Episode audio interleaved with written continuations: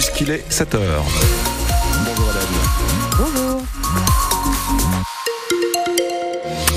Coup d'œil sur le ciel, justement, c'est une journée plutôt mitigée quand même. hein. Oui, euh, des brouillards euh, possibles ce matin. Le soleil pourrait ensuite faire de belles apparitions en fin de matinée. Ça ne va pas durer. Euh, le ciel va se couvrir. La pluie viendra ensuite s'inviter dans l'après-midi.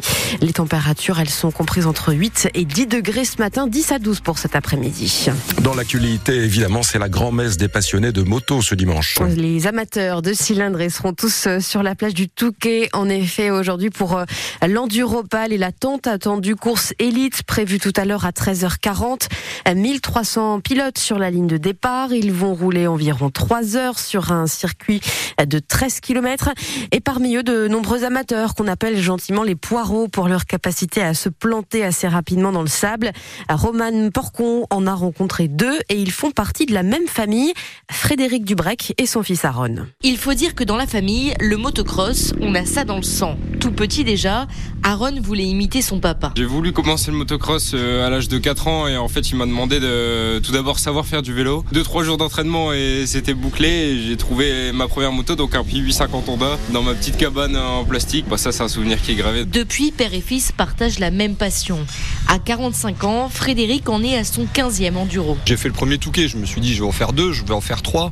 Après on s'y est pris, il a fait de la moto et il y a un moment donné je me suis dit je peux pas m'arrêter à 10 ou à 12, je suis obligé d'attendre qu'il soit sur la ligne de départ. Et je me demande si au final un jour ou l'autre on arrivera à arrêter. J'ai l'impression qu'on est quand même bien piqué. Chez les Dubrec, d'ailleurs, toute la famille participe à la course d'une manière ou d'une autre. Mamie lave les vêtements, euh, la maman fait les repas, euh, tout le monde est là, le père est là au ravitaillement. euh, Je crois qu'on a tous au moins 10 personnes. Et sur le circuit cet après-midi, Aaron sait qu'il pourra compter sur un allié de taille. C'est ce que je souhaite à tout pilote de, de pouvoir faire au moins une fois dans leur vie, c'est faire une course avec leur père. Rien que le fait de rentrer dans le pré-parc. En plus on est numéro 274 et 275 donc on est vraiment juste à côté. Si je le double et que je chute, voilà, il va s'arrêter et il n'y a finalement pas de, pas de concurrence, c'est vraiment de la bienveillance et c'est génial. Quant à savoir qui passera la ligne d'arrivée en premier, le papa Frédéric parie déjà sur son fils. Reportage signé Roman Porcon. Et aux côtés de ces nombreux amateurs, une dizaine de favoris. Alors qui va lever les bras tout à l'heure sur la plage du Touquet On fait le point sur les potentiels vainqueurs avec l'organisateur de l'enduro, David Oquier.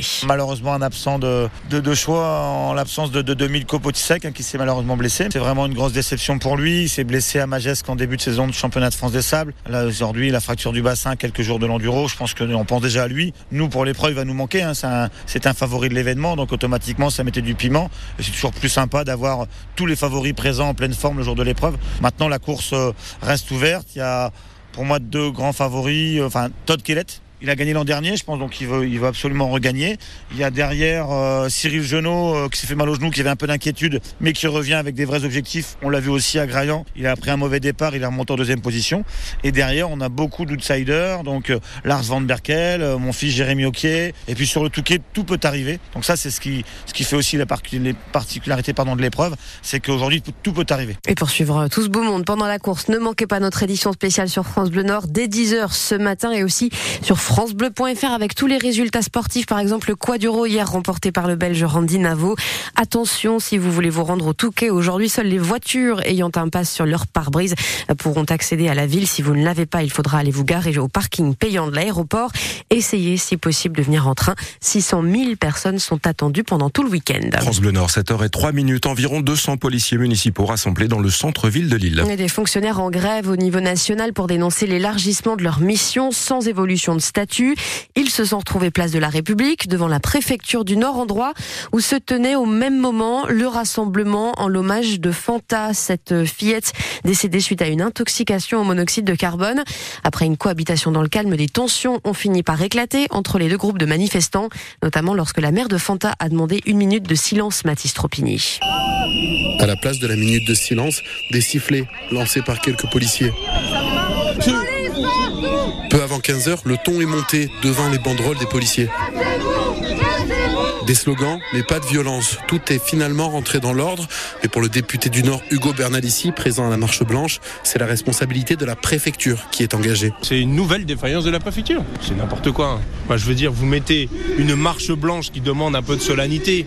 De dignité euh, et vous autorisez en même temps une manif de policiers municipaux qui viennent revendiquer, je sais pas trop quoi, leur statut. En plus, je suis pas forcément d'accord avec toutes leurs revendications. Enfin, c'est le meilleur moyen qu'il y, y, a un problème. Francesco Razo, responsable CGT fonction publique police municipale, parle d'un malentendu. Il regrette les sifflets. Je pense qu'en fait, voilà, il y, a eu mal d'homme entre la prise de parole et les sifflets euh, qui n'étaient pas stigmatisés envers euh, ce qui se passait en face. Les, des sifflets qui n'auraient pas dû euh, être. Bien évidemment, on respecte tout le monde et on est surtout au service de la population. Selon les organisateurs, c'est bien la préfecture qui aurait imposé la place de la République comme point de départ de la marche blanche. Et les, les participants à cette marche blanche pour Fanta étaient environ 200, également vêtus de noir avec des peluches à la main. Reportage à retrouver sur francebleu.fr. La garde à vue de l'homme qui a agressé au couteau trois personnes hier, garde de Lyon à Paris, a été levée. L'état psychiatrique de cet homme de 32 ans de nationalité malienne ne permettait pas de l'interroger plus longuement. Ce dimanche 4 février, c'est la journée mondiale de lutte contre le cancer, une maladie en forte progression. En France, le nombre de cas a doublé en plus de 30 ans. 400 000 nouveaux cas sont diagnostiqués chaque année. Xavier Bertrand a bien l'intention d'être candidat à la présidentielle de 2027. C'est ce qu'assure le patron de la région Hauts-de-France dans un entretien au journal Ouest France. Xavier Bertrand qui en 2022 s'était fait battre au premier tour de la primaire de la droite. 7h06, le Racing Club de Lens qui ramène 3 points de Nantes. Les footballeurs lensois se sont imposés 1 à 0 sur la pelouse de la Beaujoire en 20e journée de Ligue 1. Une deuxième victoire d'affilée pour les 100 et or, mais une victoire étriquée où tout n'a pas été parfait. Le coach Francaise a même dû recadrer les choses lors de la pause. Son adjoint, Lilian Alice, fait le bilan de cette rencontre. Je pense qu'il faut l'analyser en trois temps. Les 15 premières minutes qui ont été bonnes au niveau de l'intensité et de ce qu'on a mis dans le match. Les 30 dernières minutes de la première mi-temps, où là il a manqué euh, trop de choses et puis une deuxième mi-temps, euh, je dirais, beaucoup plus aboutie sur le plan du jeu, mais aussi de l'intensité qui nous permet ce soir de ramener les trois points. Quand on est capable de montrer 15 minutes comme on l'a montré au début de match, et puis euh, derrière d'être amorphe pendant 30 minutes, je pense que c'est nécessaire que le coach euh, hausse un peu le ton à la mi-temps. C'est ce qu'il a fait. Ça nous a permis de voir autre chose en, seconde. Et cette autre chose en seconde période, c'était donc le but de la victoire signé David Pereira d'Acosta, Lens qui monte à la sixième place provisoirement du classement, juste derrière Lille, le LOSC qui joue cet après-midi à domicile contre Clermont coup à 15h. Et puis en Ligue 2, belle opération pour Dunkerque qui l'a emporté 1 à 0 contre Saint-Etienne. Valenciennes, en, par contre, continue de couler. Défaite 1 à 0 face à Concarneau. En basket, championnat élite, le Portel s'est imposé hier 96 à 77 contre Strasbourg. En handball, Ligue masculine, Dunkerque a perdu face à Montpellier. Et puis en, en volet, Liga masculine, Tourcoing a battu Nantes 3 à 1. En Liga féminine, cette fois toujours en volet, Marc Cambarol s'est incliné contre Paris Saint-Cloud 3 à 0.